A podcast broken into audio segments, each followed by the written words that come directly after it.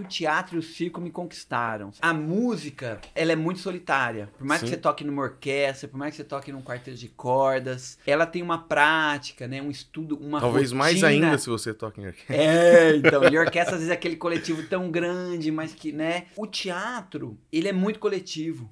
O estudo, ele funciona muito de você fazer em grupo. Uhum. Né? Esse estudo diário, que a gente chama de treinamento no teatro, a gente faz em grupo, né? E Legal. Isso também é muito potente. O palhaço, no fundo, é você. São algumas partes suas, algumas mais escondidas e algumas Aparecendo ali. evidentes que você pega uma lupa, às vezes pega um microscópio e dá um zoom e amplifica e vai criando consciência e criando ferramentas Agora a gente inovou mais uma vez aqui no podcast. Trouxemos um palhaço. Sim, o Mauro é também palhaço. Músico, violoncelista, professor de violoncelo, toca saxofone. Nós falamos sobre a época que ele estudou na Unicamp, música popular. Falamos sobre tocar em orquestra, sobre as dificuldades do artista, sobre o palhaço Azevedo, sobre ser professor de violoncelo, sobre a metodologia e a filosofia Suzuki e muito mais. Pega papel e caneta porque esse episódio tá cheio de ideias para você anotar. Esse é o podcast do Dicas para Violinistas. Ele é músico, violoncelista, palhaço e professor.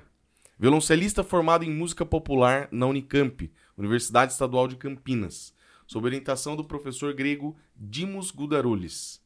Professor de violoncelo no Centro Suzuki Campinas, iniciou sua formação técnica como professor no método Suzuki em 2010, se capacitando até o Suzuki Livro 6 de violoncelo. Participou de diversos cursos e masterclasses, dentre eles música de câmara com a pianista Maria Teresa Madeira, violoncelo com Raif Dantas, workshop e concerto música barroca com o violinista Manfredo Kramer. Tocou na Orquestra Oficina de Cordas de 1998 a 2010, coordenada pela violinista Shinobu Saito e posteriormente pelo contrabaixista Thibaut Delot. Em 2012, gravou o CD Tem Carrego com o quarteto de cordas e percussão Carco Arco, dedicado à música popular brasileira e rabecas. Compôs e interpretou trilha para espetáculos e filmes, destacando-se espetáculos das seis, mais uma companhia de dança, e a peça teatral Um Elogio à Loucura, prêmio de melhor trilha no Fest Caos Cubatão, dentre outros. Em sua formação como palhaço e ator, teve como mestres importantes profissionais das artes de, da palhaçaria, Tchacovati, na Argentina,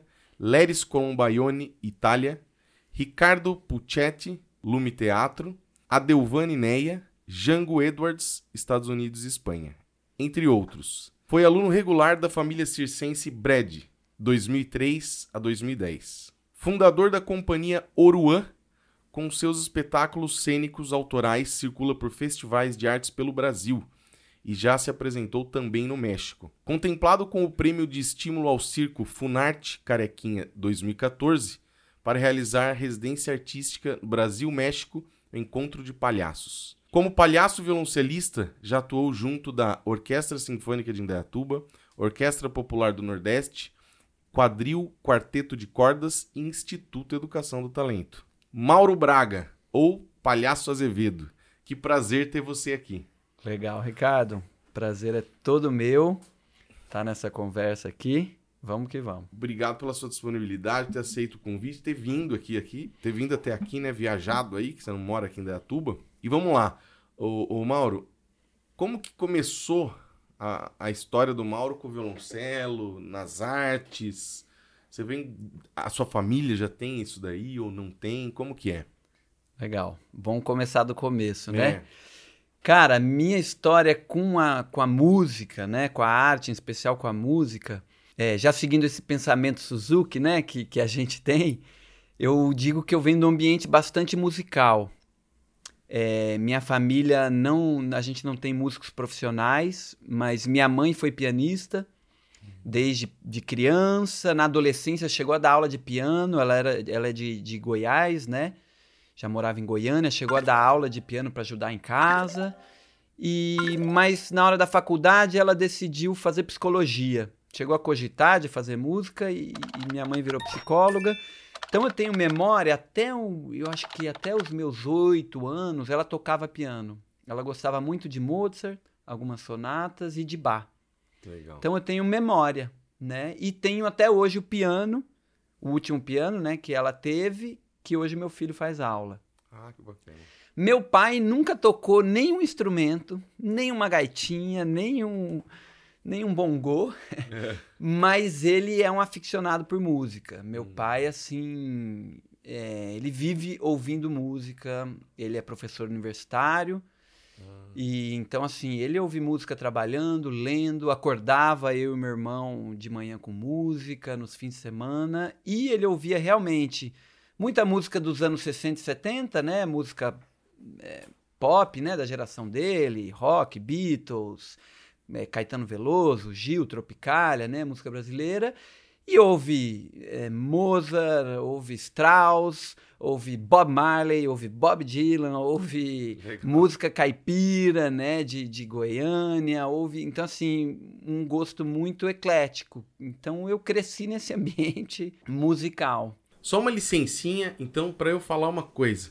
Um recado para você que está aqui assistindo, ouvindo a gente no podcast aqui do Dicas para Violinistas. Quem patrocina esse podcast aqui é a nossa empresa, Instituto Educação do Talento, tá bom? Se você tem uma empresa aí que relacionada ao nosso ramo que quer patrocinar o nosso podcast, manda uma mensagem aí e a gente conversa. Mas por enquanto, é só a nossa empresa Instituto Educação do Talento que a gente tem é, cursos presenciais e cursos online de violino, viola, violoncelo, piano, violão e também temos treinamento para professores de violino dentro da nossa metodologia. Para você saber mais, basta você clicar nesse QR Code que aparece aqui sempre na tela ou na descrição aí do vídeo, sempre tem um link do WhatsApp para você chamar a gente para conversar, ok? Outro recadinho bem rápido é que você pode se tornar membro do canal Dicas para Violinistas. Aqui embaixo do vídeo, dentro do YouTube, tem um, botãozinho assim aí embaixo. Seja membro. Você clica, tem um vídeo explicando mais.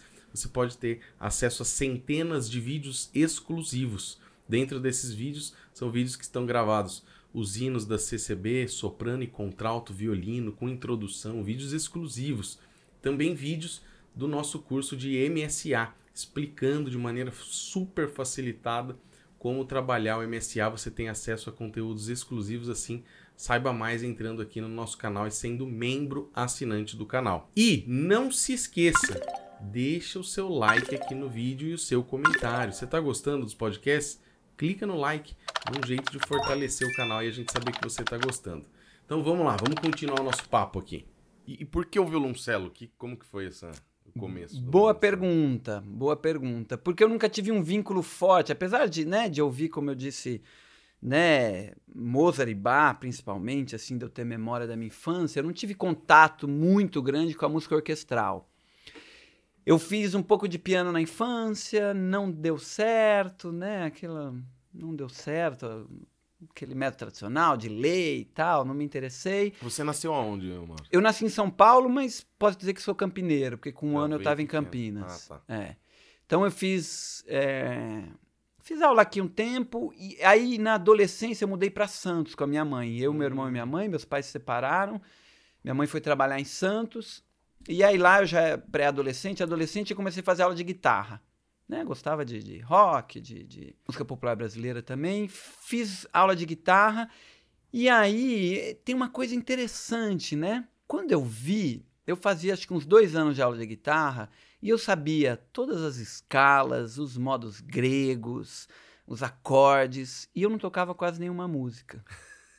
Eu sabia toda a teoria. E eu fui ver e levar a teoria para prática, né? Assim, tocar, tocar as escalas, né? Estudar um pouco de campo harmônico.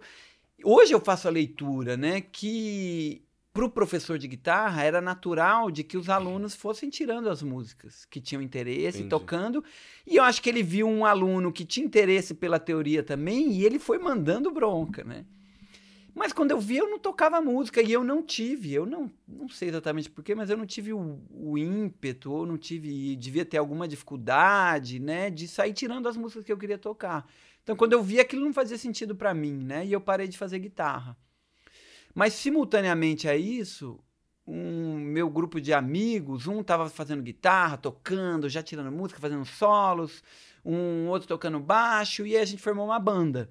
Hum, E aí eu compunha algumas letras, algumas canções. Então comecei a cantar na banda e eu tocava bongô. Entendi. E foi uma banda de, né, colegial e foi muito importante assim para mim. E aí, e que me deu o desejo de falar, eu quero fazer música, eu quero me comunicar com as pessoas através da música. Isso aí você já tinha quantos anos, mais ou menos? Eu tinha 15. Legal. E aí eu falei, mas eu quero estudar um instrumento também. E aí eu falei, mas então eu não quero guitarra, baixo, bateria, teclado, né? Eu quero um instrumento diferente. E na época eu estava ouvindo muito Caetano Veloso, em especial um disco do Caetano Veloso, que é o Circulador ao Vivo. Que acho que era 50 anos de Caetano, acho que é um disco de 92, mas isso já era 96, né? E, e o Jacques Morelenbaum, que é um grande violoncelista brasileiro, é, que tocou com Tom Jobim, com Egberto Gismonte, já tinha uma pegada da música popular, ele fez a direção artística e arranjo e tocava violoncelo com Caetano. Legal. E aí eu falei, é isso que eu quero. De ver ali. De, de ouvir, de ouvir. E aí fui no conservatório, o conservatório Henrique Oswald, em Santos. Lá em Santos. É, Ah, que eu tá. ainda morava lá. Cheguei lá na secretaria e falei, ó, quero fazer aula de violoncelo. E aí foi uma história muito engraçada. Quem tava na recepção era um professor de fagote. E aí ele perguntou, mas por que você quer violão? Aí eu expliquei, né, que eu queria um instrumento diferente, do já. Aí ele falou, não, mas você- então você tem que ouvir o fagote. Abriu o fagote ali na hora, instrumento diferente. Tocou o fagote pra mim. Foi muito legal, mas né, não, não me convenceu, né? Eu fiquei com o Jacques Morelenbaum e aí comecei a fazer aula com a Rossana, que era professora ali na época. E aí eu fiz aula um ano e meio lá em você começou Santos, lá em sem o Santos. instrumento, é isso, com 15 para 16 anos, sem o instrumento, ia praticar lá. E aí em 98 a gente voltou para Campinas com a minha mãe. E aí eu fui pro Conservatório Carlos Gomes e Hum. conheci a Lara e comecei a fazer aula com a Lara Ah, Lara. Isso, fui aluno da Lara. E foi muito bom, veio num momento muito bom, porque um ambiente também musical se abriu, né? O- Uhum. Assim, o Conservatório Carlos Gomes tinha mais estrutura, já tinha uma orquestra, tinha mais alunos de violoncelo, né? Então você começa a conviver É. e, Isso e é ver coisa mais boa, coisas. né? Não, Você tá num, fundamental. ambiente. Às vezes você começar ali por uma aula particular e tal, Isso. mas se você pode estar num ambiente onde tá tendo encontros, aulas de música de câmara, etc. Hum. Te leva pra outro Sim. nível, né? É, te, te, te aumenta o interesse. Você aprende não só com É, o professor, é. mas aprende com os outros, com os que já sabem um pouco mais, com os que sabem menos. Que você vê, olha o cara aprendendo aquilo que eu aprendi. Sim, é.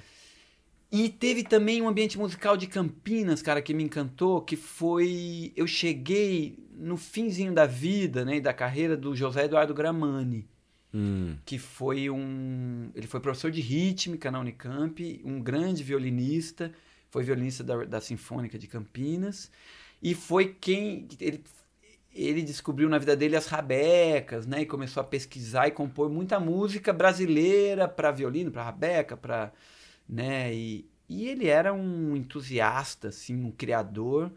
Criou o grupo Anima, a própria oficina de cordas que eu fui tocar depois. Ele é um, um dos fundadores. Então, esse ambiente musical também de- me despertou interesse, né, para o violoncelo na música brasileira. Entendi. Então, assim, esse foi, digamos, é, A trajetória pra chegar. inicial, é, de como eu cheguei no violoncelo. E aí você já você mudou pra, pra Campinas de volta, você tinha quantos anos, daí? Então, eu tava. Eu tava no terceiro colegial, né? Ah, que era na entendi. época. Daí você já saiu do terceiro colegial e já entrou no. Isso. Aí, aí tem uma história muito interessante. De, eu entrei direto na Unicamp. Né? Eu... No violoncelo popular.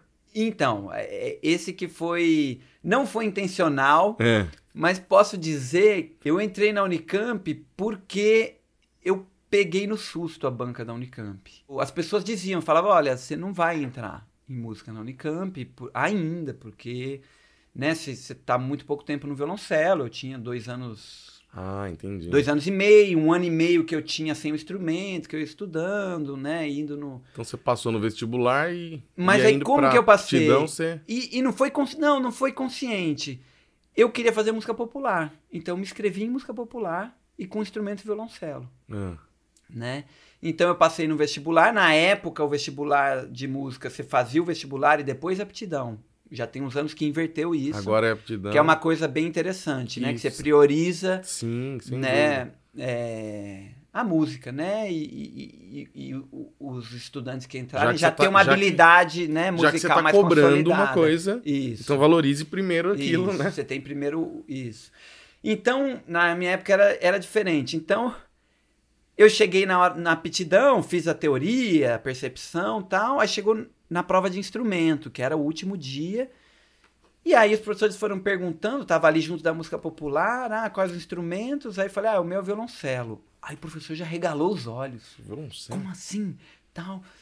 Aí fui ficando, fui ficando, todo mundo foi fazendo a prova, eu fiquei por último, nervoso lá no corredor, né? Não chegava a minha vez, esperando.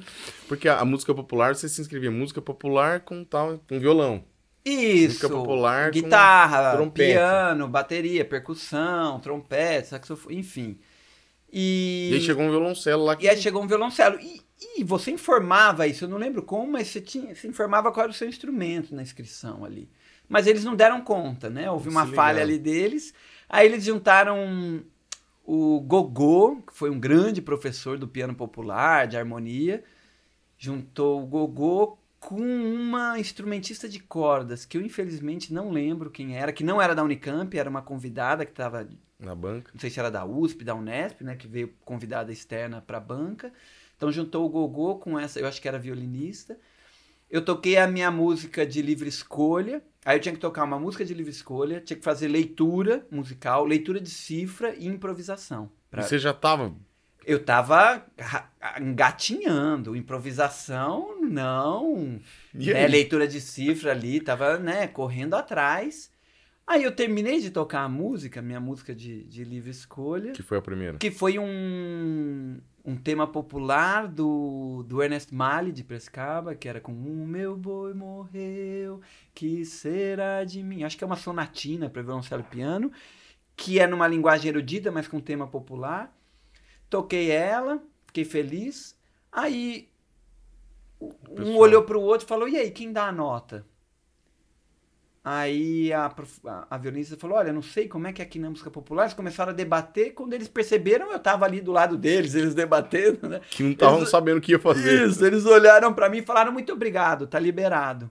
Não E fez mais fui- nada. Eu fui embora, sem fazer leitura, sem fazer improvisação. E o que que deu? O que eu passei. Que legal. E tinha muita gente fazendo? Como é que era? Tinha, o curso de música popular, eu não sei atualmente como tá, Mas mas, na um época ele mais- era bem concorrido por escassez. Se eu não me engano, na época, em, em universidade pública, e talvez até em. Eu acho que tinha na Federal da Bahia e na Unicamp. Entendi, Isso foi em 99, entendi. né? Então era bem concorrido. Era um curso bem concorrido. Mas é isso, devia ter 30 guitarristas, 30 pianistas, Baterista. né? 15 baixistas, 10, ba- né? Assim, e aí chega um violoncelista. Entendi. Então é interessante de como não foi intencional, né? Mas de como, pela uma escolha diferenciada que eu fiz, né? Escolher um caminho fora do padrão, me abriu essa oportunidade, né? Eu estava prestando vestibular para ver como é que era, para seguir me preparando mais um ano e prestar de novo. Entendi. E aí quando eu vi, eu tava lá. Tava dentro. dentro. E aí, como que foi? Porque você falou, tinha pouco tempo no violoncelo. Mas daí lá você fez aula de violoncelo, então?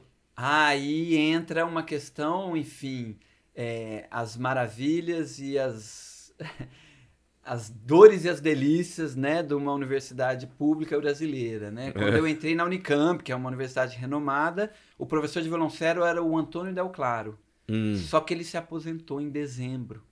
Você e eu de entrei, entrar. e em março eu entrei. Então eu entrei sem professor. Sem professor. Então eu segui dois anos sem professor de violoncelo. Igual ficou recentemente com violino lá. Isso. E violoncelo foi uma longa história. Foi, né, assim, demorou a estabilizar. Hoje em dia o Lars tá lá, né? Uhum. Já tá com uma turma. Acho que tem seis anos, ou talvez até um pouco mais. Então tá com um trabalho interessante, tá consolidando uma turma de violoncelo, já formou gente, tem a Ensemble de cello, hoje em dia na Unicamp, né? Tá bem interessante. Legal. Mas ficou indo e vindo, né? Eu peguei essa trajetória. Fiquei dois anos sem professor, segui fazendo aula com a Lara Zigiati, por fora, pagando. É, o Wilson Sampaio foi convidado umas épocas como palestrante, fiz algumas aulas com ele. E tinha outros alunos de violoncelo na época? Tinha outros alunos, que foram alguns trancando, alguns mudando para a Unesp, né? Foi se esvaziando, né? Dois anos. Isso é muito tempo, né? É, muito tempo. E aí acabou abrindo um concurso e quem entrou então foi o Dimos, o Dimos Gudaroles. Ah, o Dimos é professor de cello. Ele foi pro isso, professor Hum. de, de cello. Ele é um violoncelista grego que veio para o Brasil e, e que entrou nesse concurso. Não vou lembrar o ano, mas 90, talvez 2001, 2000, 2001. E ele ficou até o Trau Lars depois. Não, aí ele saiu, acabou pedindo demissão, enfim, ele teve uma carreira, ele tinha uma carreira de, de solista, de, de Ah, músico, entendi. de Ele intérprete. já foi pra isso daí. Isso, e com o pé na Europa, vira e mexe ia pra lá. Ele era muito dedicado à música barroca, né? Se Entendi. especializou muito. Tem gravação dele das seis suítes de violoncelo, que vale a pena procurar, tem no, nas plataformas aí, Dimos Godaroles, vale a pena conhecer. Legal. E, mas o que, que é interessante, acho que falando da, da minha trajetória, um pouco da minha carreira, é que o Dimos, assim, o Dimos, ele, eu digo que ele me salvou. Eu tenho muito afeto e muito carinho e eu aprendi muito com o Dimos. É, alguns alunos que entraram depois e colegas não gostam dele como professor, né, assim. Eu digo, realmente faltava uma didática, uma Um jeito ali pra- uma, como é que eu diria, uma organização didática, né? Mas no meu caso, eu eu queria, eu tinha um desejo com a música popular, eu eu já estava começando a me interessar pelo teatro, pelo circo, então já estava começando, "Uh, talvez eu não vou ser músico mesmo, talvez eu vou ser palhaço, ator. E aí o Dimo chegou e me pôs para tocar. E ele veio com uma paixão, assim, com... e aí trouxe o bar de volta, né? As suítes de bar, as sonatas de, de, de, de Vivaldi para cello e baixo contínuo. Então, assim, ele, ele me, me devolveu a paixão de tocar violoncelo. Entendi. De tocar violoncelo, de conhecer a história do instrumento, por via da música barroca. Então, me deu esse essa gana, esse desejo mesmo de olhar para o instrumento e falar, nossa, que, que instrumento, né? Que, que música linda, quanta coisa. Então, assim, eu digo que ele me salvou, porque eu estava numa fase, dois anos sem ter aula, fazendo né, aula com a Lara, mas pagando mais lá fora e querendo. E eu tive esse desejo da música popular, mas isso foi um conflito que eu vivi, porque eu não tinha realmente uma base sólida também do instrumento, da Uhum. técnica do instrumento, para poder mergulhar numa linguagem do chorinho, Sim. numa linguagem do jazz, por Uhum. exemplo, né? Você ficou ali meio que Fiquei um pouco num limbo. engessado ali um pouco. Fiquei né? um pouco no limbo, né? E aí, então, assim, quando o Dimos chegou, eu já estava ali no segundo, no terceiro ano da faculdade e já tinha descoberto o circo e o teatro. Depois a gente fala um pouco disso É. lá dentro da Unicamp. Mas então eu pude falar, voltar para o violoncelo e ter um amor pelo instrumento, por essa música, pelo repertório, pela história. E aí, junto aí tocando na oficina de cordas, né? E, que é uma, era uma orquestra de cordas dedicada à linguagem da música brasileira, música de concerto, mas com a música brasileira. Então, foi um pouco Legal. esse, esse caminho aí. E a eu- parte do, do circo, de artes cênicas, foi no, no- na Unicamp que você conheceu e como é que foi isso daí? Na Unicamp. Então, eu eu já em crise ali, né? Vamos, vamos dizer assim, com uma certa crise da música, É. né? Por conta desse, um pouco dessa, dessas dificuldades, né, da Unicamp e de buscando a minha identidade, né? Assim, de alguma maneira, eu sempre estava buscando um caminho próprio, né? Isso que eu acho que é até uma coisa interessante que eu gostaria de deixar aqui, assim, nessa, Pro pessoal, sim. é, de que. de como o mundo é infinito, né? A gente. A vida tem, tem uns caminhos que são mais comuns. E quando eu digo comum, eu não digo. não é negativo. Uhum. Né? Sim, assim, sim. sim, tem caminhos que são mais comuns, que estão mais consolidados. E às vezes na nossa vida, né? Que a gente vê as pessoas próximas, ou que. Mas são infinitas as possibilidades. Sim, é, né? é. Tanto, tanto às vezes né, numa cultura que não é a nossa, em outro país, ou em outro estado, ou no seu vizinho. Tem outros caminhos, outras possibilidades, Sim, é. outra cultura, outra coisa que é mais comum. Eu e falo tem isso. coisas que a gente cria, que É. a gente pode inventar. Isso, é. né? Eu falo isso, o pessoal falou, gente, para de ficar pensando que violino é só tocar em orquestra. Sim. Você pode fazer N coisas, Sim. né? Que nem o violoncelo. Para, Sim. né? Tá aí, ó. O Mauro trabalha, vive a vida dele, tem uma vida boa com violoncelo sem Sim. tocar em orquestra profissional. Sim. Né? Sim. Então Que tem várias isso, possibilidades. Que foi uma escolha. Esse barato de, de poder construir, né? De poder ouvir os nossos desejos e construir os nossos caminhos, né? E às vezes a nossa grande alegria, o nosso desejo está num caminho mais comum. Uhum. Quando eu digo comum, é o que tá, Sim, é. né? Que, as- que tem mais gente fazendo e às vezes dá Não é que certo é e tá ótimo. um. Isso. É, não é qualquer um. É. Isso. E aí, bom, eu tava em crise com a música, voltando aqui um pouco pra minha história, em crise É. com a música, sem o professor de violoncelo na Unicamp. E um dia tem um grupo de teatro hum, é, que já tem próximo de 40 anos, que é o Lume Teatro, Hum. que é sediado em Barão Geraldo, que é vinculado à Unicamp, é um núcleo interdisciplinar de pesquisa da Unicamp. E o Lume Teatro estava fazendo 15 anos na época. E eu fui assistir um festivalzinho, uma mostra deles de repertório. E eu assisti um espetáculo que é, chamava Café com Queijo. que São quatro, quatro, duas atrizes e dois atores, fazendo diversos personagens de viagens que eles fizeram pelo interior do Brasil, contando histórias e causos. E, cara, aquilo me impactou, assim, que eu falei, caramba, isso é teatro, assim. Eu saí emocionadíssimo, falei, cara... O que, que mais te chamou a atenção ali? Cara, o que mais me chamou a atenção foi o, a comunicação e a emoção.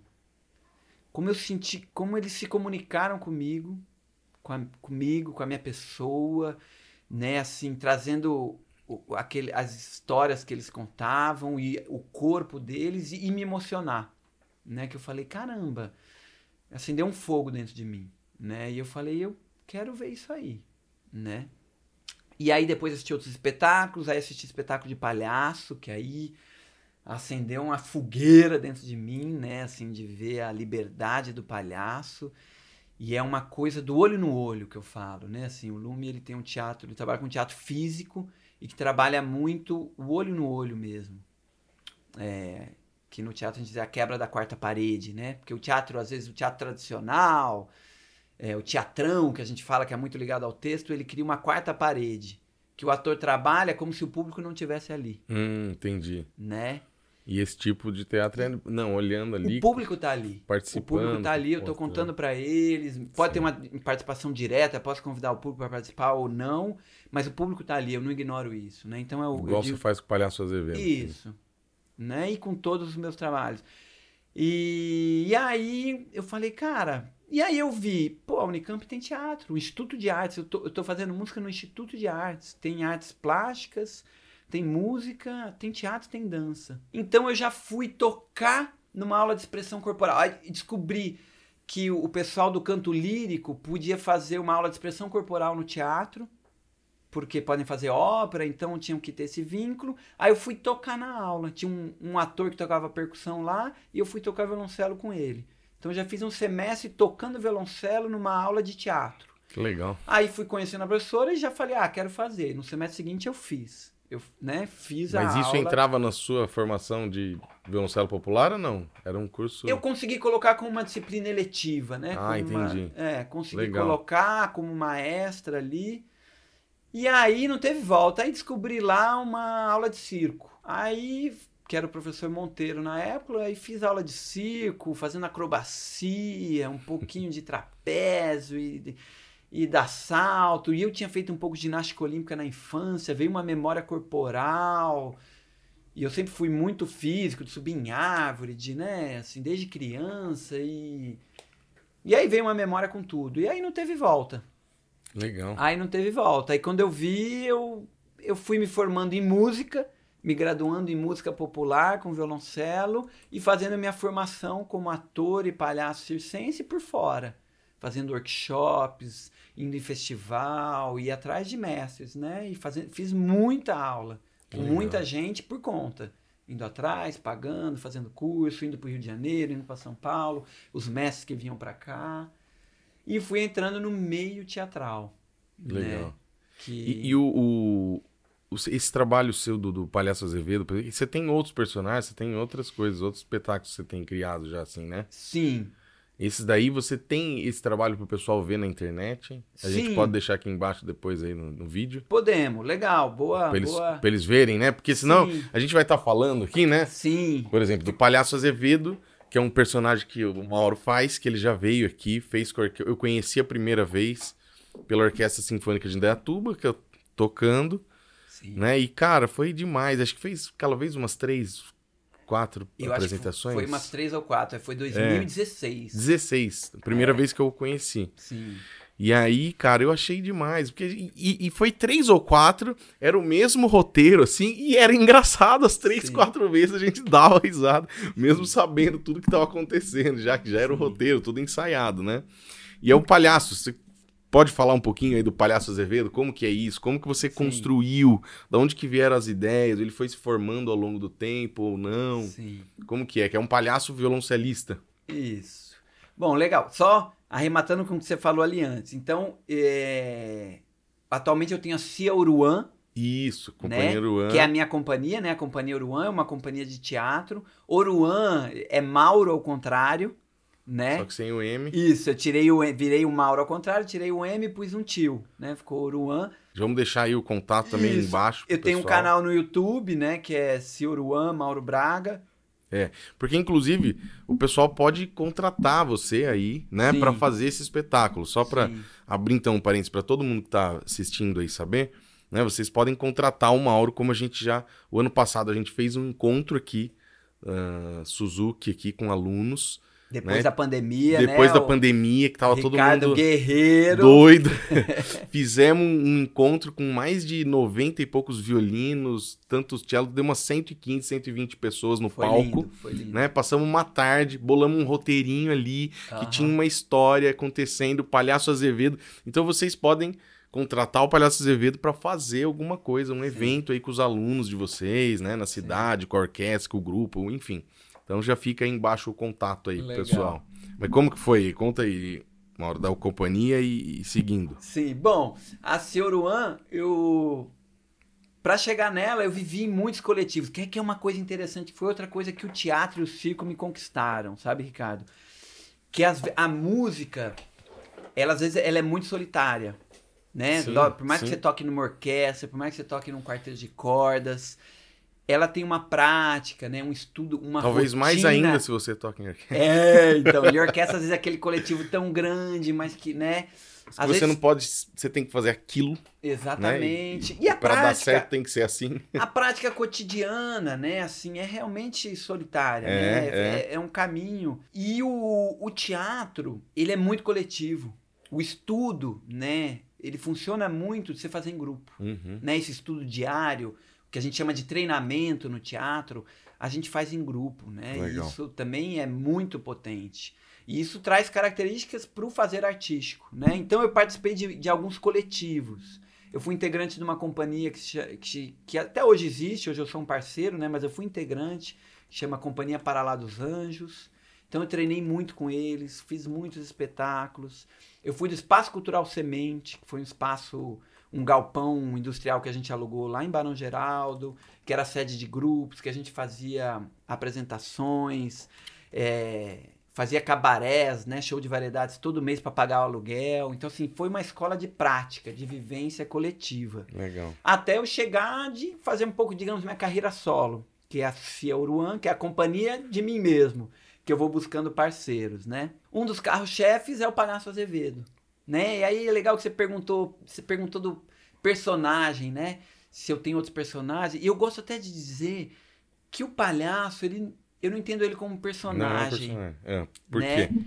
Porque o palhaço, no fundo, é você.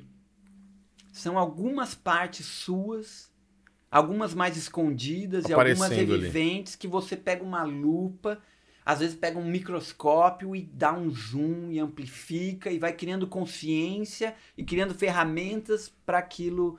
Então, assim, o Palhaço Azevedo, ele é um alter ego do Mauro, né? Ele é uma parte minha, né? Que a gente vai construindo. E esse é um barato do, do palhaço, né? Assim, que...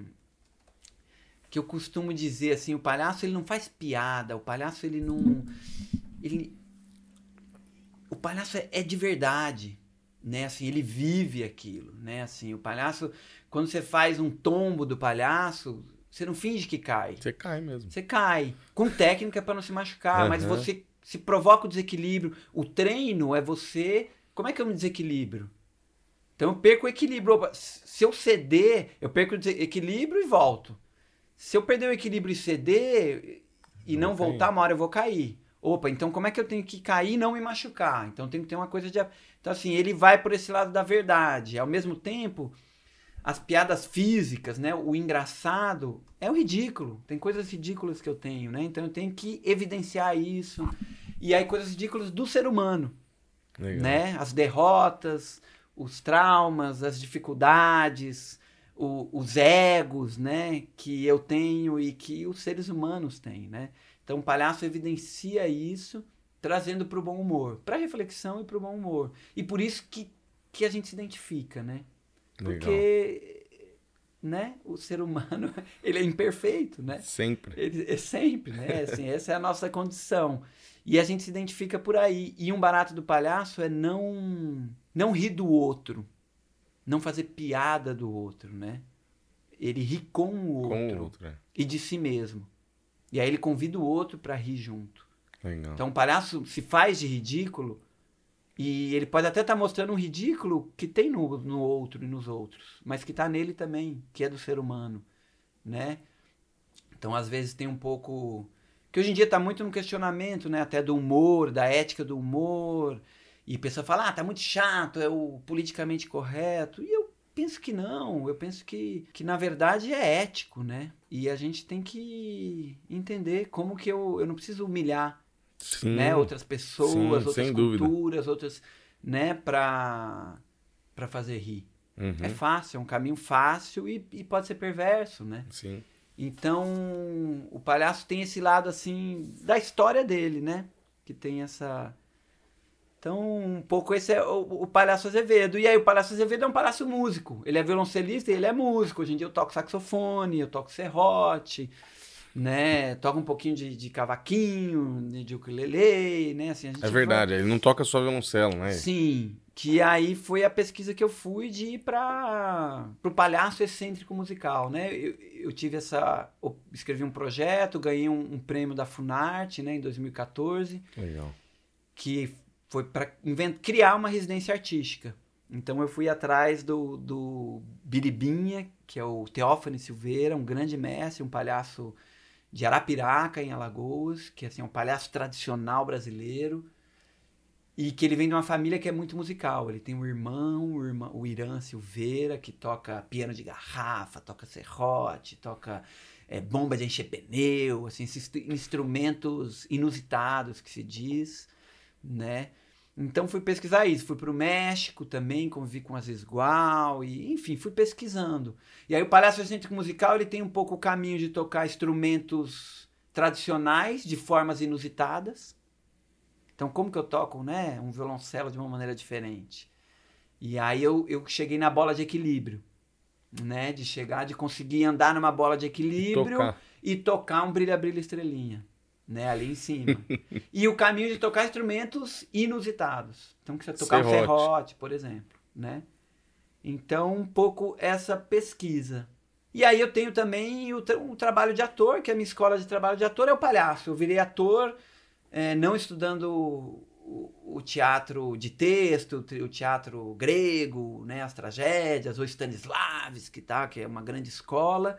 Eu fui virar ator pelo palhaço Entendi. por esse caminho. Então, até outros trabalhos que eu tenho, eu tenho, eu tenho um solo que chama Das Alturas de Mim Mesmo, que é autobiográfico, que não é de palhaço, e que eu digo também que não é um personagem, porque eu faço eu mesmo. Eu faço Hum, né, o Mauro entendi. Braga ali, criando situações. E eu tenho outro personagem que é o Casca Grossa, que é o Casca Grossa e Bafo Quente, que é o poeta da rua, um É violoncelista. aquele que você fazia na rua? Isso, que eu faço caminhando pela rua, que é um, uma pessoa em situação de rua, um poeta e violoncelista, que eu toco as suítes de bar, a suíte número um, e algumas composições minhas, e falo muitas poesias e reflexões, né? E como que é? Eu, eu lembro de ter visto você fazer, postar na internet algum trecho de você, você fazendo na rua.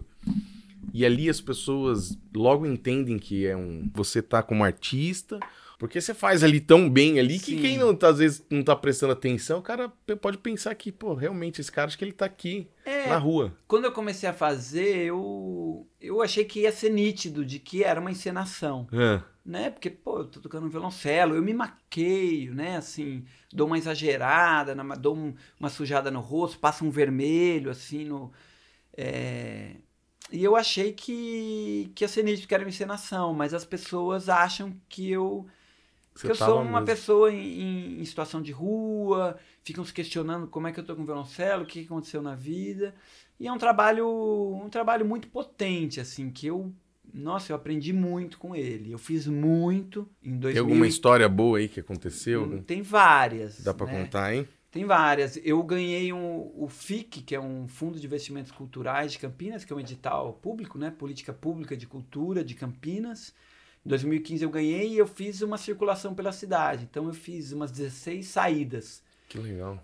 Muito no centro de Campinas, mas fui no, no Terminal Ouro Verde, fui no Jardim Itatinga, fui assim em- diversas partes da cidade de Campinas e aprendi muito, né? Porque é, fui muito acolhido pelas pessoas em situação de rua, né? Muito acolhido, ouvi muitas histórias, ganhei muito afeto, né? da- da- das pessoas em situação de rua.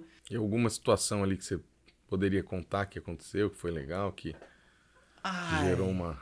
Cara, tem, tem muito. Não sei se tem uma situação assim pra eu contar, mas é, foi, foi muito foi muito forte. É uma, foi uma vivência assim que me cresceu muito como ser humano, como artista, como violoncelista. Assim, eu vivi muita coisa. Eu me arrependo de não ter escrito na época.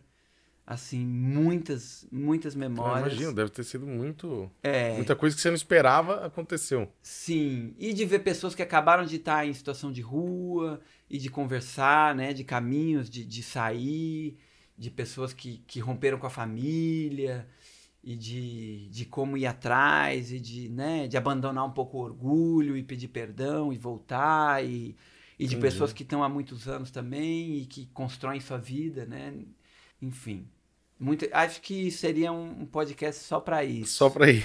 É, E como que ele chama essa, esse. Eu é, uma, eu- é uma intervenção que eu faço até hoje, chama Canção do Beco. Canção do Beco? Isso, que eu já fui pro México com ela, fiz no México, fiz no, no Mercado Municipal de Guadalajara, que é uma cidade grande lá, em Portunhol, e também foi muito potente, também teve Que muita legal. conexão com o povo de lá. Essa, essas daí você tem gravado alguma coisa? Tem muita coisa no, É, no YouTube. Você tem um canal no YouTube. Isso, tem um Legal, canal que é o Fioruan Mauro Braga. E tem Isso. várias da Canção do Beco. Tem uma reportagem que a TV Hack, a TV Anguera, é uma TV online da, do Correio Popular, né, da Anguera. Tem uma reportagem de uns seis minutos, que foi bem feitinha, que tá lá no meu canal. Dá pra, dá pra ver muita coisa ali. E o, o tocar em cima da bola, como que é? Foi difícil isso aí? Você demorou muito tempo, né? Pra quem não sabe, tem uma bola mesmo. O que, que é aquela bola? É uma bola, é um, é um, é um equipamento circense, tradicional Ah, tá. de circo, uma bola de equilíbrio. As pessoas acham que é uma bola de pilates, mas não, Não, é. não, ela é, ela é dura, Ela é né? rígida, né? A Ah. minha é feita de fibra de vidro e eu encapei com EVA Isso. para ela não derrapar e ficar mais macia. Assim, eu poderia dizer que não foi tão difícil. Ah, É, mas na verdade são 20 anos de estrada. né? Eu fiz aula. por isso que não parece. Isso, eu fiz aula com a Marion Brad, que é uma mestra do circo, uma alemã que está no Brasil há muitos anos. E que em 2002 ou 2001 eu comecei a fazer aula com ela no- na garagem da casa dela. Ela mora em Campinas, no distrito de Barão Geraldo. Depois fiz aula com o filho dela, que é o Alex Brad. Então, assim, fiz, fiz- andei na bola de equilíbrio, fiz aula de trapézio, cama elástica, perna de pau, acrobacia de solo. Né? Então, assim, muitos anos. Aí não segui com a bola de equilíbrio, mas segui com trapézio, faço um pouco de trapézio, perna de pau, segui, né, acrobacia. O palhaço faz muitas quedas, segui trabalhando meu corpo, né? E segui sendo violoncelista.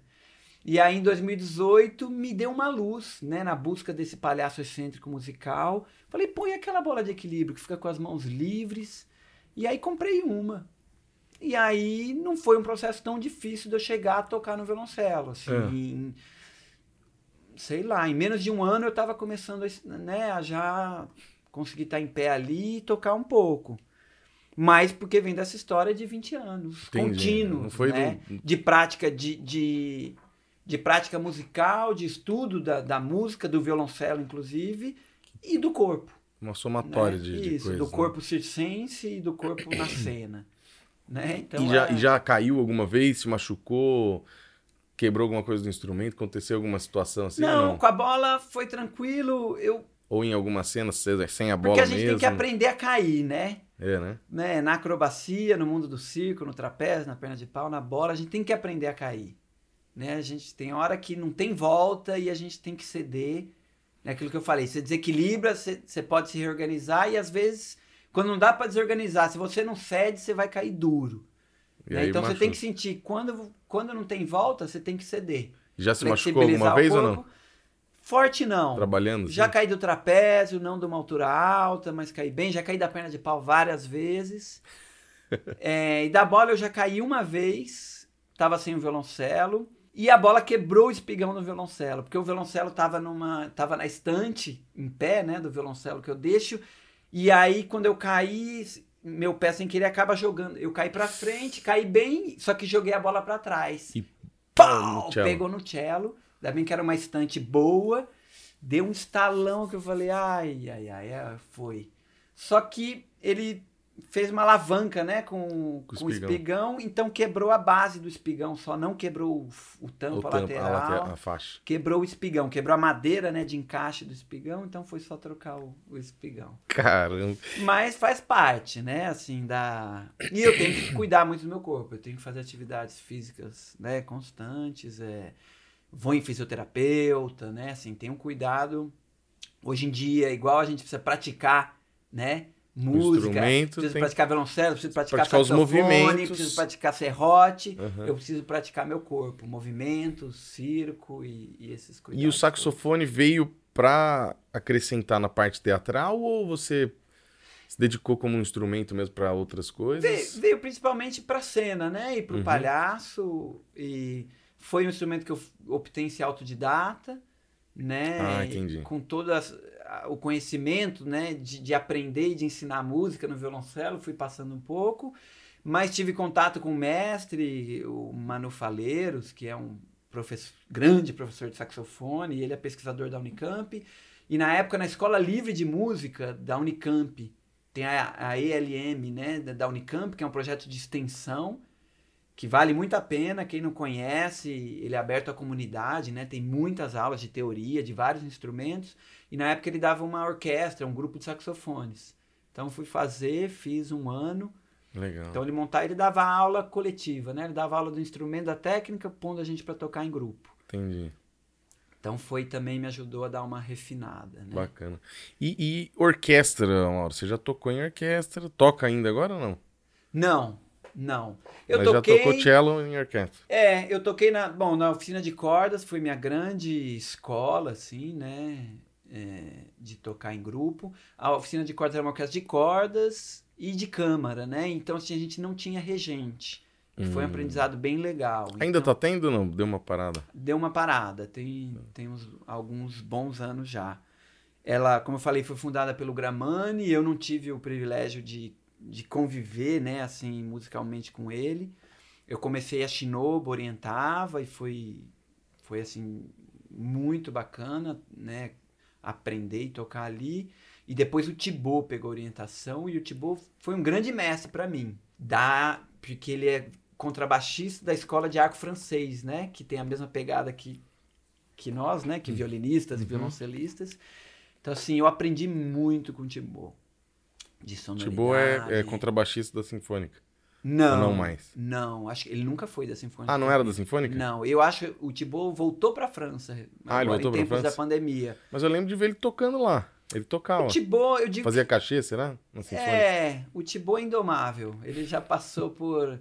Ele é um espírito livre, assim, e, e muito próprio, assim. E ele já, ele já tocou na, na Orquestra da, da Cultura, da Rádio TV Cultura, já.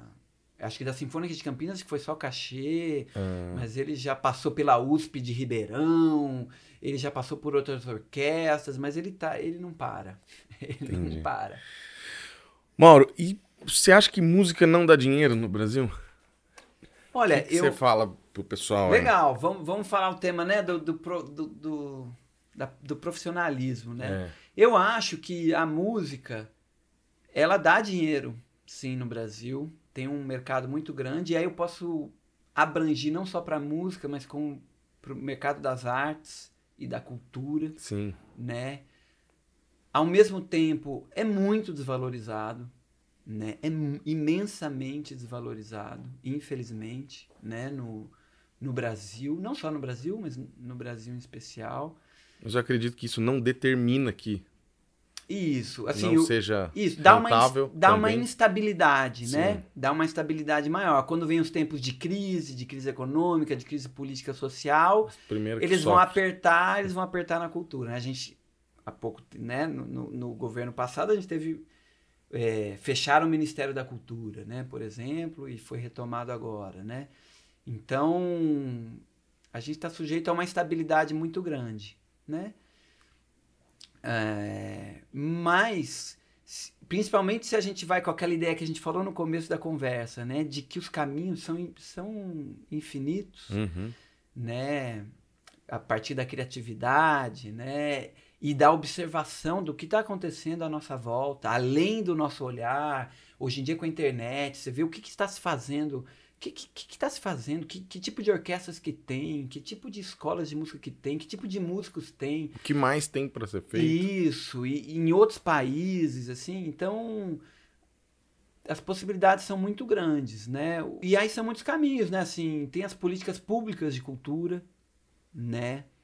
Que a gente pode passar por pela a famosa Lei Rouanet, que foi muito difamada, por exemplo, que é um, né, uma lei de isenção fiscal, né, que promove a cultura, né, que, que é possível realizar assim projetos maravilhosos e que gera renda para uma cadeia gigantesca, não só de músicos, de fazedores de cultura, mas dos técnicos, Sim, técnico sim. de som, técnico de luz, holds, arquivistas, Sim, é. né? Pra, pra acontecer um, um Isso. espetáculo, tem um baita tanto de gente por Isso. trás que E tá- mesmo para projetos sociais de, de educação, né? Aí você vai envolver designer gráficos, profissionais que vão se vincular ao, ao mercado da cultura, da música, tem das que, tem que artes. criar um ecossistema ali que Isso. vai Então, Pra chegar no palco, isso. né? Pra chegar no Exatamente.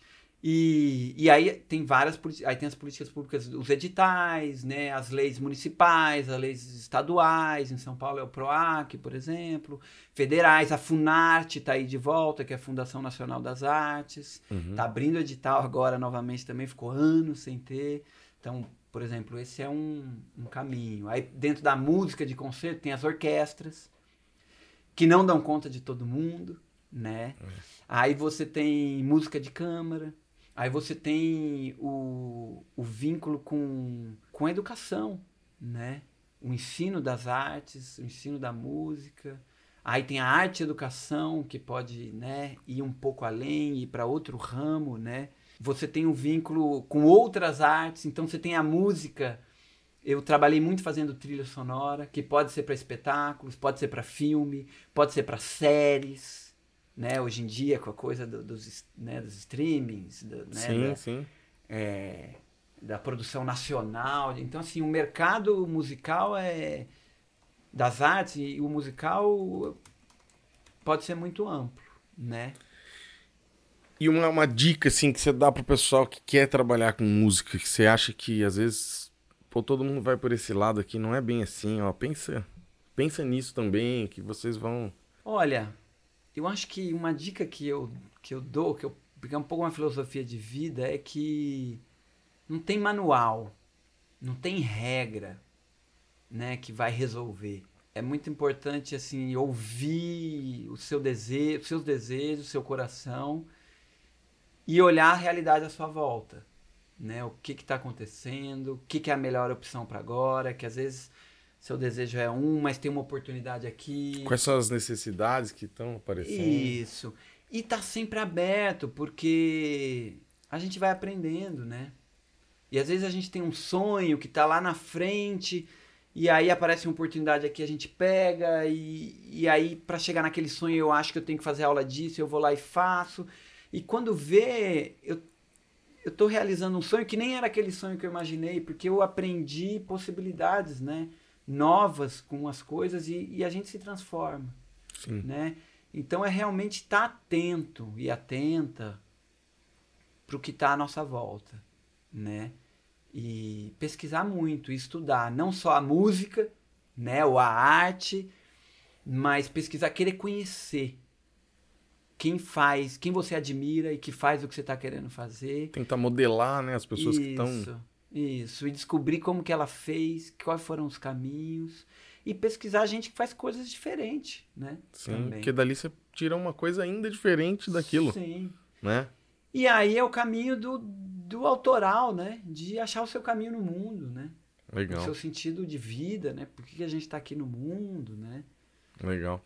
E, e, o Mauro, professor de violoncelo?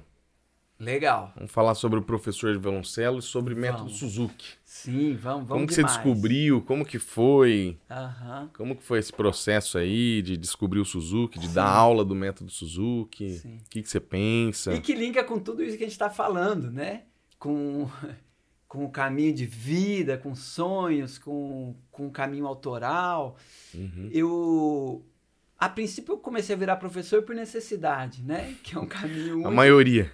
Isso, né? Tô, tô ali ainda estudando, começando a, começando a precisar gerar renda, né? Então comecei a tocar em casamento, aí comecei a dar uma aula aqui, uma aula ali, uma escolinha, né? Abri uma aula, já fui dar aula em Arthur Nogueira, né? Abri uma escola ali, vou, lá, e e fui pegando um gosto, né, assim, pelo, pela vida de professor, né, pela intimidade que você constrói com o aluno, né, com os alunos, com uma troca que tem, né, com o aprendizado, mas fui começando a sentir uma necessidade de didática, né, de eu ter uma didática, porque na faculdade eu não estudei isso, né, e aí apareceu o, o método Suzuki, né, eu já ouvia falar muito, pela Shinobu Saito, pelo o Fábio Saito, né, que hoje é o, é o diretor do Centro Suzuki de Campinas, onde eu tenho a alegria de, de ser professor e de dar aula. O, o, Fábio foi meu colega, ele entrou no mesmo ano que eu, na Unicamp. Ah. Ele entrou em instrumento, né, em Você violino. conheceu ele lá. Isso. Então eu ouvia muito falar, mas nunca nunca tinha dado tanta corda. Também ouvi, tinha, ouvia falar dos preconceitos que tem, né, do Suzuki. Ah, que todo mundo ah, vai tocar igual robozinho, só uma chocolate não, quente. Não aprende a ler. Tá, tá, tá, tá, tá, tá, né? Não aprende a ler. Então não dei muita bola. E quando eu vi, eu tava com os materiais de Suzuki na mão. E quando eu vi, eu tava ensinando o repertório de Suzuki sem, sem, sem saber. Sem entender de verdade o que era aquilo. Isso, e aí fui atrás, né? Aí fiz o caminho de fazer filosofia, conheci o. Fui fazer a formação com David David Eventic, que é um professor capacitador canadense. E aí transformou minha vida de professor e de pessoa e de músico. Porque eu tive, um, eu tive uma formação tradicional, fui viciado em partitura, né? Aprendi a tocar corda ré lendo uma bola branca em cima da, da linha do meio do pentagrama, né? Na classe é legal que você, quando faz esses cursos, você começa a falar, putz, cara, nossa, eu preciso rever um monte de coisa aqui que eu, ninguém viu comigo. Exatamente. Então, né? assim, transformou minha relação do ouvir, da liberdade, tomar uma liberdade em relação à partitura. E eu não tive uma formação técnica, uma base sólida técnica, não tive né? Porque eu vim dessa coisa, já comecei, né, com 15 anos, comecei lá em Santos, sem instrumento, aí vim, aí comecei no Carlos Gomes, aí entrei na Unicamp, onde tinha professor. Aí um grande primeiro, assim, uma marca forte que eu tive com o Dimos, me pôs para tocar, mas ele não tinha, assim, né, uma... não passava uma didática muito organizada. Então eu te, tenho, né, até hoje, uma certa defasagem técnica, né, que que o Suzuki me ajudou virar professor a pensar nisso e me uhum. reorganizar, né? E aí veio a alegria de, cara, de ensinar música de uma maneira maravilhosa, né?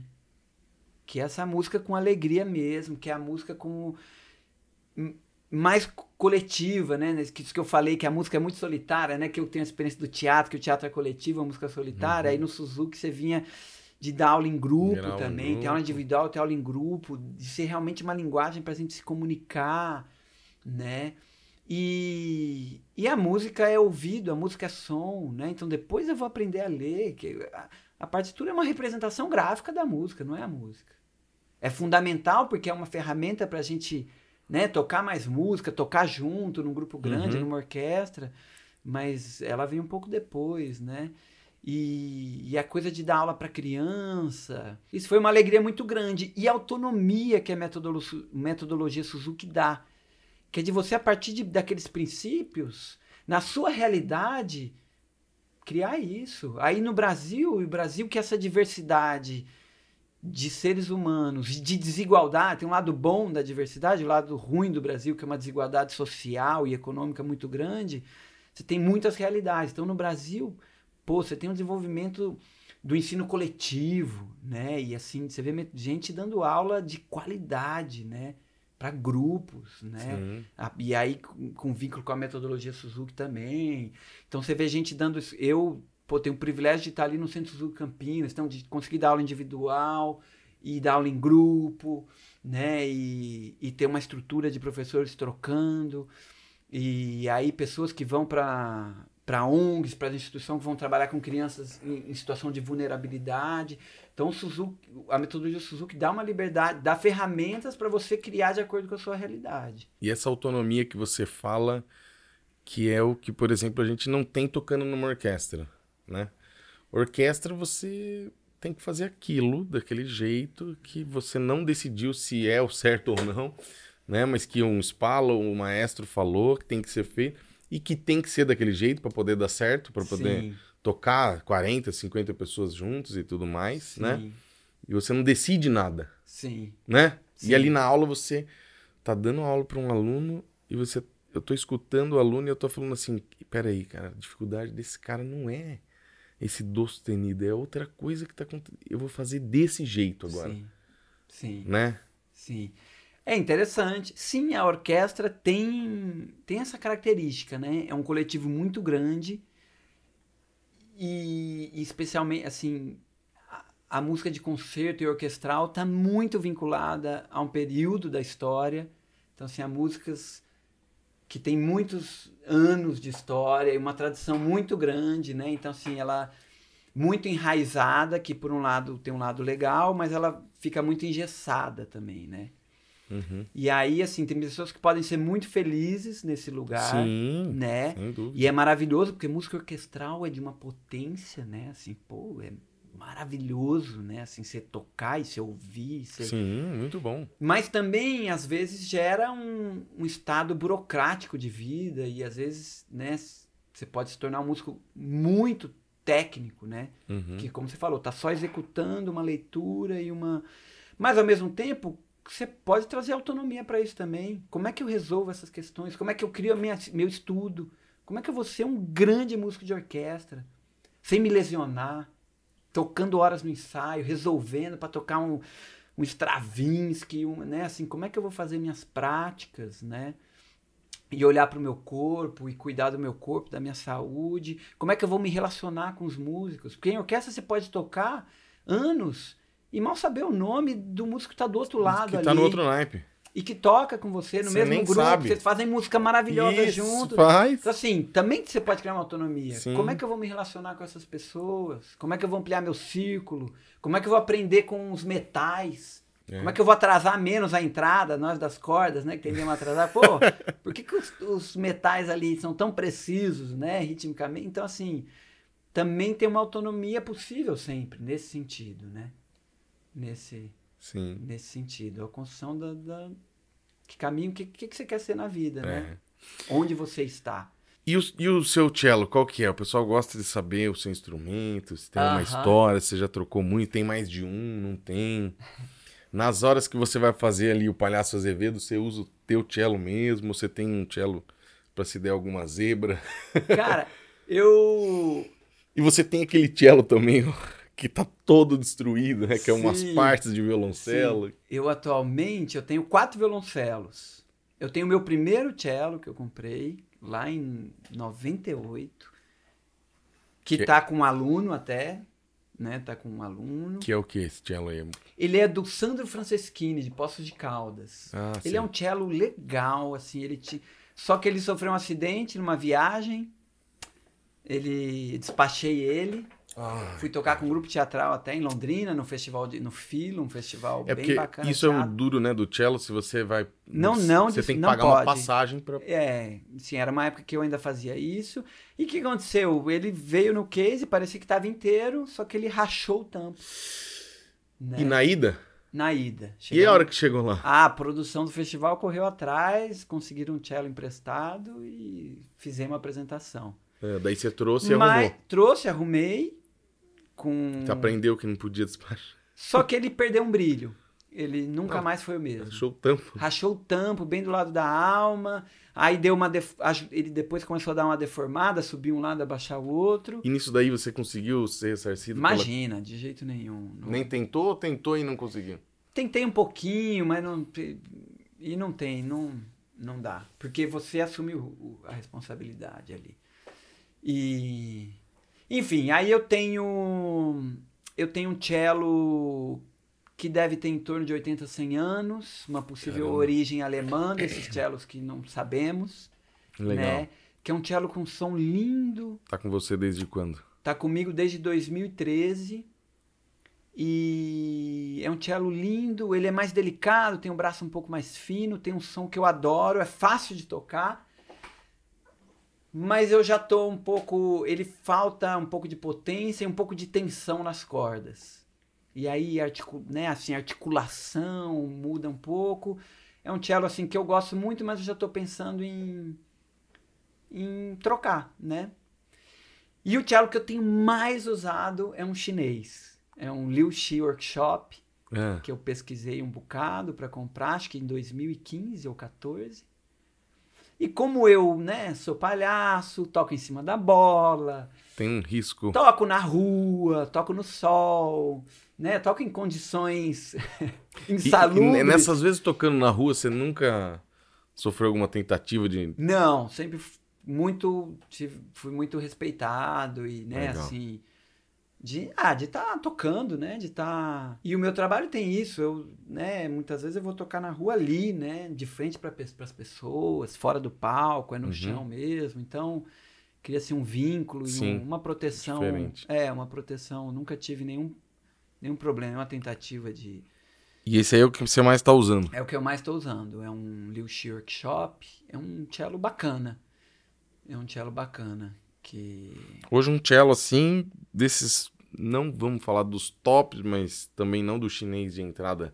Você tá falando um cello chinês, um, um, um cello chinês, mas não é o chinesinho. Sim, não, é um chinês. Esse, esse aquele- Liu Shi Workshop, eu não. Eu nem sei se o Liu Shi é uma pessoa. Ou é uma oficina, talvez. É, é uma oficina, mas eu imagino que é alguém que foi estudar na Itália, provavelmente, né, luthieria, e que voltou para a China, compra uma madeira com uma qualidade E melhor fez. E faz produção em série, né? Eu imagino até que é manual assim, mas é uma produção em série, deve ter, né? E então é isso, é um cello melhor, mas que isso. E aí eu pesquisei, eu experimentei três, eu achei três aqui no Brasil, três desse Liu Shi. Hum, E esse foi o que eu mais, mais curti. Então, assim, esse é o meu, meu cello principal, assim, que eu, Legal. tenho, que eu tenho usado. E eu tenho um cello 3 quartos também. ah, Um, pra, um- pra, pra aluno? que assim, tá também com uma aluna. Ah, É, tá com uma aluna, que assim, tô, né, que é isso aí. Porque você, vocês, né, o violoncelista, ele para ele dar aula, às vezes ele tem que tem porque é difícil, né, cara? É. A gente tem aqui. Sim, no estúdio e é, é um dos das dificuldades que a gente encontra sim. é que o cello mais barato hoje o cara vai ter que gastar dois, três mil reais, Sim. Sim. né? E aí, como que o pai de uma criança vai Sim, é, é difícil, sim, sim. né? O cara investir dois, três mil reais num cello. Pra depois, putz, e às vezes de tamanho diferente que daqui a pouco você já tem que trocar. Sim, Não é fácil, né? Apesar de a gente estar ali envolvido num, né, num- É, no, no Centro Suzuki Campinas está justamente nesse momento de adquirir. Porque o Centro Suzuki de Campinas, assim, ele tem 40 anos de história, né? E sei lá, 30 anos são de aula de violino. É. Então, assim, tem é, muito aluno de violino, tem muitos violinos lá de todos os tamanhos. E agora a gente está, né? A gente está com um cello eu tenho esse cello 3 quartos, a escola tem um cello 3 quartos, que já tá com um aluno também. Legal. A gente acabou de, de adquirir um cello 1 um quarto. Bacana. Estamos agora na batalha de adquirir um meio. É. Né, pra, Porque pra se ter. você não tiver para o cara Sim. ver, você estimular, você facilitar, até que você tenha três, quatro, cinco pessoas pelo menos, e o sexto, sétimo começar a chegar e ver aquilo sendo normal, né? Porque as pessoas têm disso. Se ela hoje, eu vejo muito isso. Quando eu comecei, ninguém queria comprar o violino pequeno. Sim. Não dizer assim, não, eu falo, não, Sim. você é louco. Então eu Sim. comprei os violinos e emprestava, É alugava isso, né? é. Até que hoje, quando o pai chega lá, que eu tenho 30 alunos de violino, ele fala: Nossa, mas tem, tem 17 crianças aqui com violino tudo. Isso. Né? Então isso é normal, é, Sim. isso aqui faz parte, é Isso. assim. Se eu e a quero. gente, isso, e a gente que tem que construir isso, né? Como escola, isso, como a gente tem que construir, tem que É, investir nisso daí. Sim, Né? Senão Sim. você não vai criar. sim. Né? É, eu tenho até no ano passado, todos os recitais sem Suzuki, eu pegava esse cellinho um quarto e eu ia lá e Isso. tocava uma música. Apresentava, falava, vai ser um violoncelo. Aí eu tocava, um, né, É, eu é. mesmo, pra, pra trazer isso. Sim, eu tive E- agora no, no, no Instituto Fukuda lá que eu tô levando o Gui. E na apresentação tinha uma menininha com um cello, acho que um oitavo, não sei, não, não me lembro agora. Uhum. bem pequenininho. Aí eu tirei umas fotos assim do cello perto da mão pra poder mostrar e chamar a atenção das pessoas pra tentar Legal. É, levar isso. é. E é legal, legal até que a gente voltou pra coisa do, do professor, né? E desses desafios. Que eu queria entrar em outra, outra temática que eu acho importante, né? Sim, Que vem sobre. Juntando tudo isso, sobre se música dá dinheiro ou não, o- os desafios do, de- do Brasil, né? Do contexto que a gente vive e a- a- ampliar as possibilidades, e isso de ter instrumentos para conseguir aluno. é, E aí a gente entra também na coisa do, do dom, do talento, isso, ótimo. né? Que eu acho muito interessante, né? Que foi uma revolução do Suzuki, né? Assim, aquele método tradicional, vamos brincar um pouco aquela escola russa, né? Uhum. O cara pegava os cinco filhos que ele tinha, jogava violino na mão dos cinco. O Tome. que no primeiro ano, dois tava melhor, três, aí três ele falava, vocês não tem jeito, não tem dom, e aí que seguia com os outros, Isso. né? E que o Suzuki Chamou atenção chamou atenção isso. e falou, olha, né, o, é assim. o talento a gente pratica, são habilidades, né?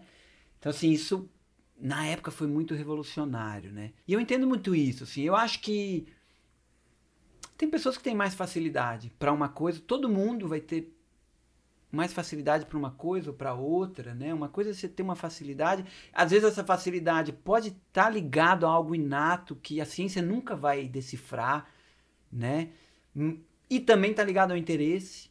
Às vezes o interesse de uma criança ou até de um adulto, né, por algum tema, seja música ou por um instrumento, vai gerar uma facilidade, porque você tem o interesse, vai te, te estimular a praticar, né? Uhum. E aí tem toda a orientação que se dá para se construir as habilidades e para se construir o talento, né? Que aí é a coisa de que toda criança é capaz, né? Sim. E, e que eu acredito, né? Na, vivenciando na prática e, e observando. Mas eu acho interessante, porque assim, uma coisa é você. vo- Aí você falar sobre a construção do talento e toda criança é capaz, por exemplo, num país, sei lá, na Noruega, onde você não tem uma desigualdade né, social e econômica, por exemplo, e você falar no Brasil, né, que como a gente falei lá atrás, a gente tem uma desigualdade econômica gigantesca, Uhum. né? Então assim, quais são, né, a- é, as possibilidades, né, de uma família que tem uma condição econômica né, melhor e de uma família que tem uma co- condição Menos econômica favorável. menos favorável. E, e as coisas vão se acumulando, porque a família que tem uma condição econômica menos Vai favorável, melhorando cada vez. Não, o- os pais provavelmente têm que trabalhar mais.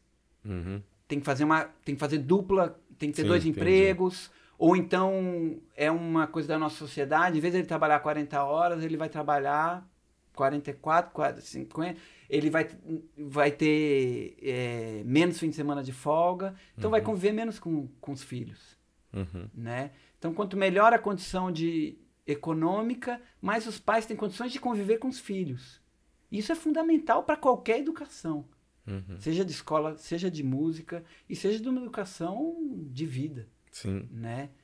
Então, assim, a desigualdade da nossa sociedade vai criando condições Vai que vai deixando os menos as pessoas, né, com menos condições econômicas, com mais dificuldade de ter acesso a uma boa educação, né? Por vários, por vários, né, por vários motivos. É, então, como é que a gente faz com isso? Como resolveria? Como resolveria, né? Aí vem a criatividade, aí vem olhar coisas que estão sendo feitas e, bom, aí no Brasil a gente tem várias coisas acontecendo, né? É, a gente tem desde de várias instituições que vão trabalhar com crianças e que a gente falou de ensino coletivo, Uhum. né? Que vem dando um resultado e um trabalho incrível. É, A gente tem também o papel das igrejas, que na música é, é- impossível a gente né, não falar, né? Que, que ocuparam um lugar que o Estado brasileiro abandonou, né? Da educação musical, né? E o tanto de gente, em especial da música de concerto, né? O, o tanto de gente hoje em dia de músico, profissional, de estudante, que começaram na música através da igreja Sim. por exemplo, né? E você vem a possi- e aí o, onde eu quero chegar, uma experiência que a gente está vivendo no Centro Suzuki, né? O Centro Suzuki de Campinas é uma escola particular, privada, e que tem os professores especializados, né? E que tem um custo que não é barato, né? Não é caríssimo, não está super à média da, da maioria das escolas, até pela pesquisa que a gente faz, mas um monte de gente não tem acesso. E começou a acontecer comigo, o violoncelo era o instrumento mais procurado. Que tinha mais ligação e que gente vinha e fazia uma aula experimental. Então era o mais procurado, só que o que menos ficava. Né? Pelo custo geral da aula, pelo instrumento, aí tem um custo do instrumento. blá, blá. E, e a gente começou a entender que a gente precisava fazer alguma coisa. E aí o que acontece? Você começa a ter um perfil de alunos sem diversidade, né? Que vivem numa realidade, que vem dessa mesma realidade, né? E, e aí a gente começou a, a um, um projeto de um programa de bolsas, né? Na verdade é um- uma coisa que vem assim naturalmente desde a Shinobu, né? Que, que tinha um vínculo com o CPTI e que já trazia alguns alunos, né? Como bolsistas para Uhum. o Centro Suzuki. E aí tem quatro anos que junto do Fábio, da Luciana Castilho, que está na equipe de produção, a gente começou a pensar um programa de bolsas. Legal. Oficializar um programa de bolsas né, do, do, do Centro Suzuki. Que foi a maneira que a gente viu de falar, pô, a gente, Vamos fazer uma, a uma vai- a parte. gente precisa fazer algo, né? Uhum. Algo para melhorar a nossa escola, porque quando você gera diversidade de universos, de realidade, de pessoas, você melhora a escola, vai. você amplia a Uma visão coisa vai do- puxando a outra. isso. E aí a gente, esse programa de bolsas, a gente criou um, um sistema de permuta, de economia criativa. Então, assim, pessoas que, que, que ganham bolsa fazem uma permuta. Então, as famílias podem fazer ser, prestar alguns serviços para a escola. Que elas podem propor e que a gente pode dizer de coisas que a gente precisa. Então, teve gente que já pintou a sala, né? Legal. Assim, né? Sala da escola. Teve gente que fez troca com professores, fazendo. O, o pai do aluno era professor de matemática e deu aula para o irmão do professor, por exemplo, que estava precisando. Então fez uma troca, uma permuta direto com o professor. Legal. Então, assim, economia criativa. Como que a gente pode se pagar, se ajudar, sem passar diretamente pelo dinheiro? Uhum. né?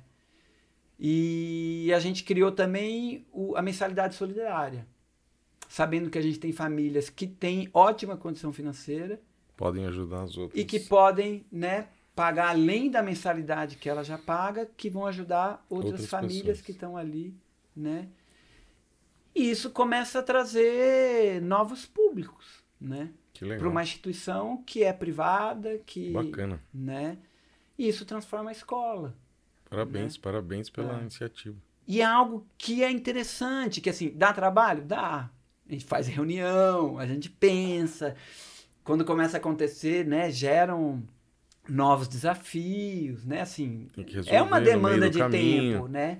Mas gera uma potência. Né? legal. A gente tem muito que melhorar, o que ampliar, o que. Mas é um. Que eu acho que era importante, né? De dizer. Sim, sem e que dúvida. isso são coisas que. que é isso, né? Que o, o- nós somos. é, nós somos filhos e pais e mães da sociedade que a gente vive, né? Ou seja, a Então gente vamos cre- criar alguma coisa. isso, o que, que a gente pode Útil, fazer boa. também? É, para ampliar. E aí vem naquele sentido de ampliar as possibilidades. Tirando né? valor para outras pessoas e fazendo, né? E pra gente. E pra gente também, né?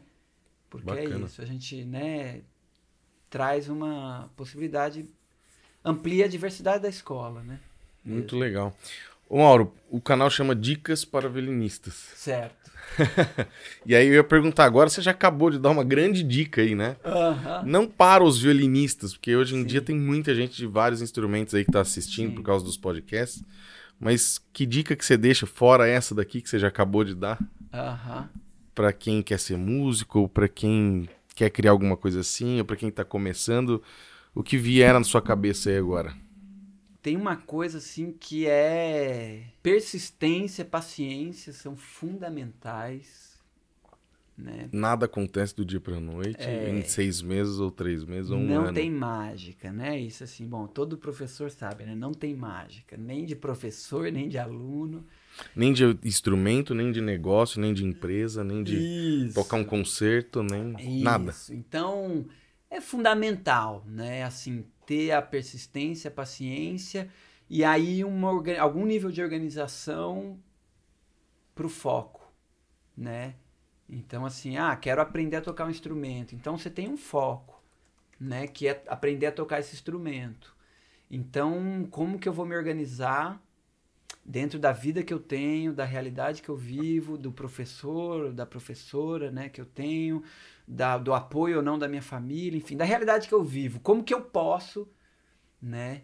Então, isso é uma coisa. E esse foco vai mudando, como a gente fala.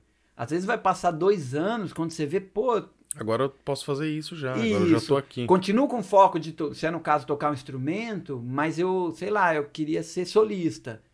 Né? Agora e agora eu já isso. vejo, pô, eu quero tocar em orquestra e tocar música de câmara. Adoro quarteto. vi- Tô tocando um quarteto, né? Então, assim, então você vai. Daqui mais dois anos você falou, opa, agora também tô vendo que tem isso aqui. Isso, ou ser professor, ou ser. Ou, né, enfim. Ou fazer trilha, compor, fazer, né, assim, ou música popular, descobrir a música Corre popular. atrás, né? Isso, então assim, ter paciência, persistência, foco e organização. E aí tem outra dica que eu dou, que é, poderia dizer assim, pedir ajuda. Todo mundo precisa de ajuda, ninguém, Todo mundo pode ajudar. todo mundo pode ajudar, boa, porque assim, em algum sentido ninguém é mais que ninguém. Não quer dizer que você vai encontrar sempre pessoas querendo ajudar. Isso. Mas se você não pedir, você não vai saber Isso. quem é que pode te ajudar. E às vezes a gente, eu quero a ajuda daquela pessoa. E você vai atrás e não dá. Ou porque aquela pessoa não quer ajudar, ou porque aquela pessoa não pode te ajudar naquele Sim. momento. E você tem que entender isso. E às vezes entenda isso também. não vai ser ali agora. Você Sim. pode continuar com, pô, eu quero chegar naquele professor e tal. Não mas então, quem, chega. quem que tá na minha volta, quem que eu pesquiso conversando, né, assim, quem que pode me apoiar? E isso tá dentro da sua família, dentro Sim. do ciclo de amigos, dentro do, do ciclo profissional, de professores, de música. Às vezes tem um cara que não vai ser seu professor, Uhum. né? Mas que pode ir te dando dicas É. pode estudar junto um dia, te ajudar a estudar. Então, assim, se cercar de pessoas que estão valendo a pena, Sim. né? Porque... Um exemplo disso daí, só abrindo parênteses, você já Aham. continua. É o podcast. Eu falei pra você, desde 2014, 15 eu queria fazer um podcast. Aham. Eu tentei aqui, tentei ali, não deu certo, vai, vai, vai, vai. Só em 2022, final de 2022, que deu certo. Sim, Pelas circunstâncias que. E eu poderia ter falado assim, ah, cara, isso aqui nunca vai dar certo. sim, Né? E agora tá dando certo. sim. Persistência, É. paciência. E encontrando as pessoas, Isso. né? Imagina, você convida, tem gente que, ah, vamos, tem gente que É, fala, ah, não dá, dá, não dá. Isso. Ou vamos, mas nunca dá certo. Mas nunca dá certo. Então você vai achando, né? Então, é, essa sensibilidade e flexibilidade, né? E de buscar pessoas, né? Encontrar e ficar atento de pessoas que, que vão estar disponíveis, naquele momento, né? Quando uma pessoa não está disponível, não quer dizer que ela é ruim ou que ela. Não. Às vezes é porque não dá naquele Isso, momento é. para ela, para você, ou por questão geográfica, distância.